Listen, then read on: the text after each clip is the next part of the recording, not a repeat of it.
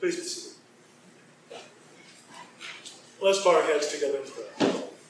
O gracious Heavenly Father, send down thy Holy Spirit upon us, and grant that the words which now to be spoken be thy words, therefore in all things agreeable with thy truth. And this we ask in Jesus Christ's name.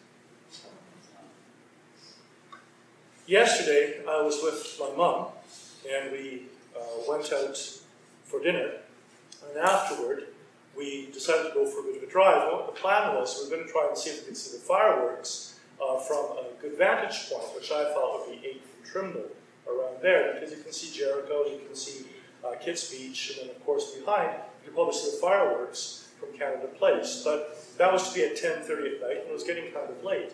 So I thought, well, we'll just look at the sunset and, and take a look and see what things are like. So as we drove into Vancouver, uh, we went through our old neighborhoods and all the places that we used to know, and the roads were terrible. We went up this one road, uh, which is on Boulevard, which I've always gone up all my life, and it's like I don't know, it's like a, it's like the old Alaska Highway used to be. It's bumpy and shakes the river loose, and it's still kind of nice, but it doesn't look like it used to. We uh, went up along uh, Broadway. We went up 9th Avenue. And for those that are old-fashioned West Side people, you know that 9th Avenue begins at Alma, right? It's Broadway to Alma, and then it becomes 9th. Well, that was like going through the Yukon. It was awful. And all the lovely houses that I used to know as a young person are all being torn down, or they're terribly dilapidated and overgrown. And in the daylight, I noticed that Vancouver has become an extraordinarily shabby city. It's not like it was when we were kids. It's not just the memory of a young person. It's not like it was. You know, my dad was so careful when it came to cutting the lawn when we were kids that my dad actually had us measure one inch between the sidewalk and the grass. And we were expected to do the edging that way. And when we didn't have the use of an electric edger for whatever reason, we had a spade, one of those little ones that you push down, and we would remove it like removing turf. Because your house had to look nice, right? You had bought your house, your house had meant something. And when we were kids growing up, my dad would explain to me, he was always very careful to explain everything. And uh, he said that the cost of a house ought to be, before taxes, two years' wage. Right? And so that's what a house was. So if you had a good wage and you were making a lot of money, your house would be $100,000. If you were making an average wage, your house would be twenty-five to forty-five thousand dollars. And so what you did is you you had to pay taxes and everything else, but you put money aside, or you got a mortgage, and you worked to pay off the mortgage till that house was yours. And then, because you paid into it, and that was your house, and you were proud of your house, you painted it, you kept it, you fixed the roof, you made sure it was presentable. And when your mother saw that people didn't have white backing on their curtains, she would tisk when she went past somebody's house. Because what house didn't have white backing on their curtains, right? That was kind of like in the old days, too, something that the young people will not remember at all because they all have dryers. But I remember clothes being on the clothesline, and you put your unmentionables in the pillowcase so the neighbors couldn't see your underwear, right? Things like that, right? It's because you were house proud. You were careful of what you had because it had value. These houses don't have value. What is a million dollars? What is four million dollars? Who can even fathom? I would have to live probably three lifetimes to make a million dollars. Right? Nobody that I know, with very few exceptions, will ever be able to own a house because nobody makes that kind of money. House ownership has become something so far out of the grasp of everyday ordinary Canadians that you can't even begin to think about owning a home unless you win the lottery or have wealthy parents who die and leave you something. Other than that, forget it. And the people that have money to spend on houses like these don't live in them. Because if they have one, they have two, they have three. And so in Vancouver, these houses sit empty. And where once they were carefully, do you guys even remember rolling the lawns? I remember rolling the lawns. My grandmother had a big stone roller. You had to roll the lawns to make them absolutely flat. Ain't no flat lawns in Vancouver. There's grass growing up, and there's tusky stuff, and clover and everything else, because it has no value. It means nothing to them. Drapes are hanging out of windows. Some of the houses are boarded up because the multimillionaires don't live here. It's an investment. They don't. care. And because they don't care, you can have all sorts of fancy apartments downtown, and big office buildings, all the rest of it, the sun glinting off them. But when you get to the streets, there's potholes, there's litter, there's no care, there's neglect, because the important things aren't valued. And so we also live in a consumer society. One of the things that I've been very disturbed about is that very often when you watch television and you watch any religious programming, what are they trying to do, the religious programming? It's like they're trying to sell you something. We've also begun to live in a society where everything has a value placed upon it by those who are creating it because they want to sell you something. They want you to think that there's a need for something and that you will have to fulfill that need by purchasing what they're selling you. It's a complete consumer society. And so when you take a look at television, they're always trying to make you want to have something. Nobody likes carrying around a little bit of fat, right? So you have to go to the gym. Or you have to take the PX pill. By the way, that, or I think it's called. Do you realize if you swallow that, it doesn't go down, and you drink any water, it will expand and choke you to death, right? But you have to buy this because if you don't have it, you're going to be fat. And who wants to look at fat people, right? Or your hair. God forbid you should be going gray, right? So you have to have Lady Clairol or this or that. Everything that seems to be a perceived need, they try to tell you that this product is what you need, and if you don't really need it, they try and tell you that you do. And religion is becoming that way as well. I watch these television shows. They try to convince you about the need to have faith and to be a Christian, and they try to sell you the Christianity that they are peddling.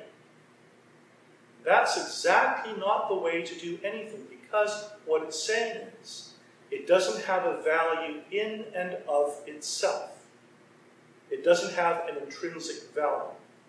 We all knew growing up our houses were important because you worked for that house. Therefore, you looked after that house. I have the shoes that I'm wearing. Look how shiny they are, right? Because I was taught always by my father to shine your shoes before Sunday.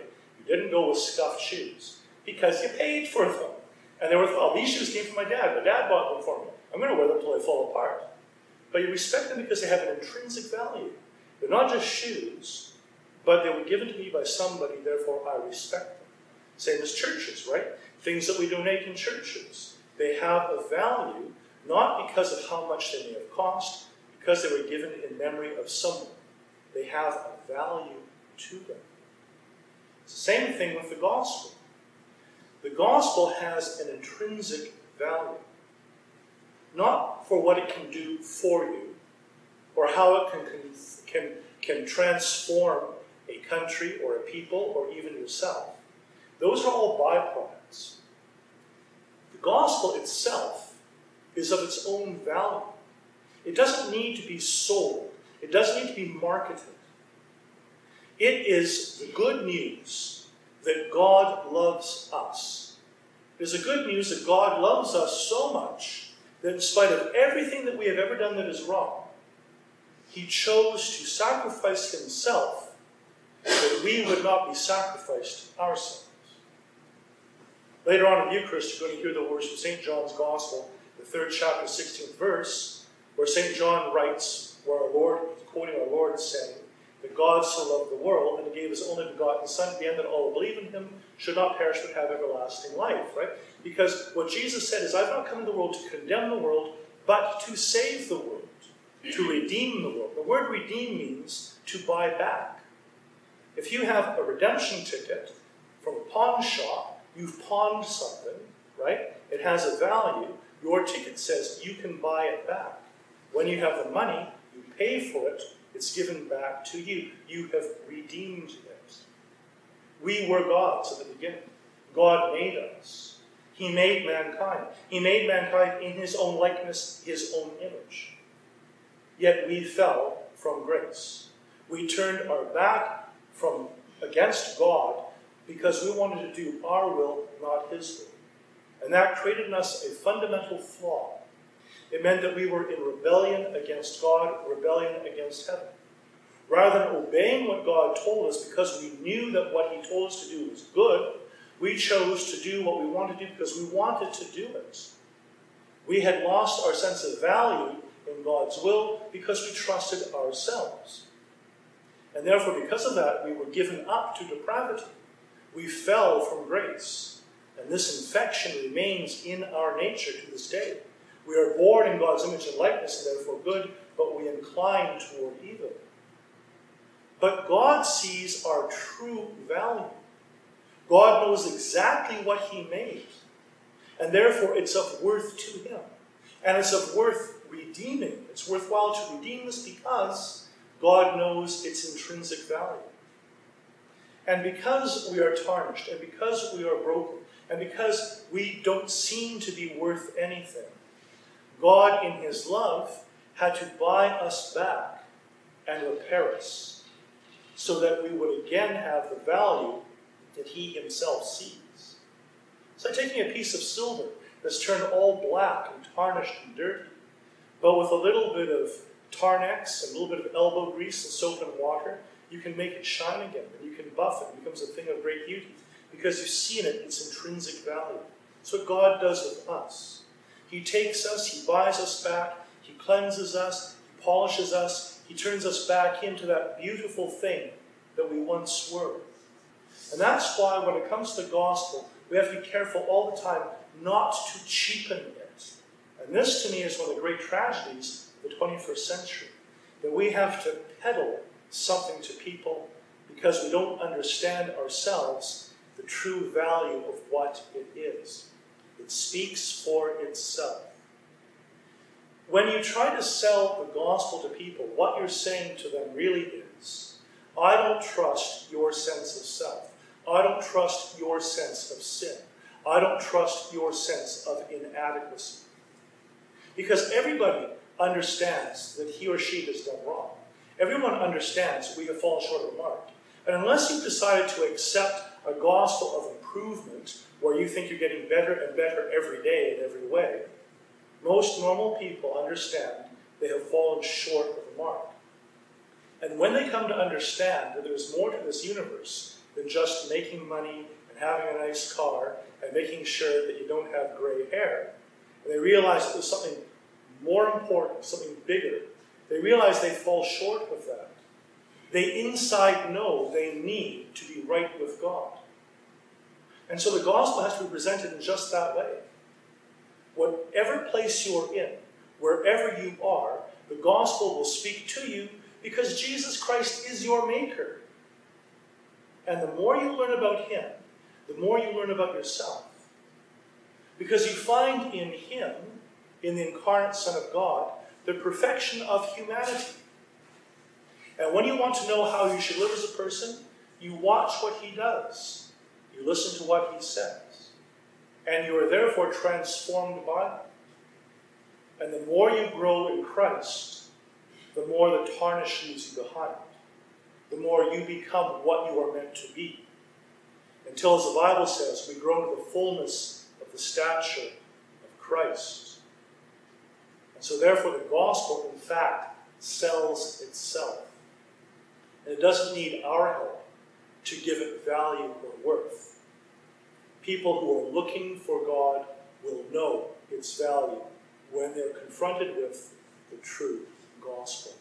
And that's what today's gospel is all about. Those sheep that we're hearing about, that widow's mite, that is you and me.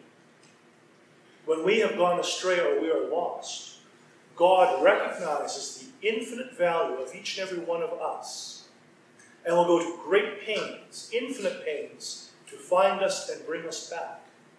Not because the market value of the sheep or the preciousness of that coin that she had, probably wearing on a scarf that was given to her as part of her dowry.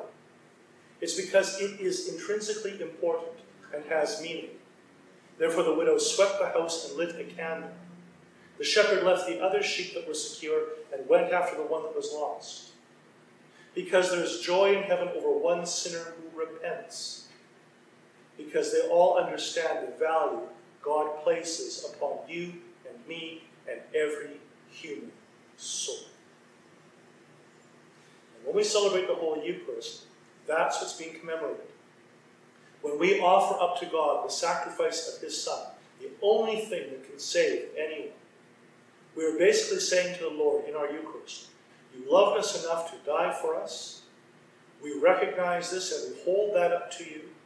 We receive you and ask you to be in us, dwell in us, save us, and make us whole so that we ourselves can recognize the value that you placed upon us and understand the love you have for us. And by so doing that, love not only ourselves, but also our neighbors, because that is the commandment. And as our Lord said, to love God and your neighbor as yourself. Because on those two things hang all the law and the prophets, and you can't love them unless you understand their intrinsic value and how important all men are to our Father in heaven. Well, hope the Lord will bless the words that come forth from our pulpit. We're now going to turn our attention to celebrating the Holy Eucharist and as we prepare the Lord's table for the celebration of the Holy Mysteries, pay the Lord our tithes and honors and offerings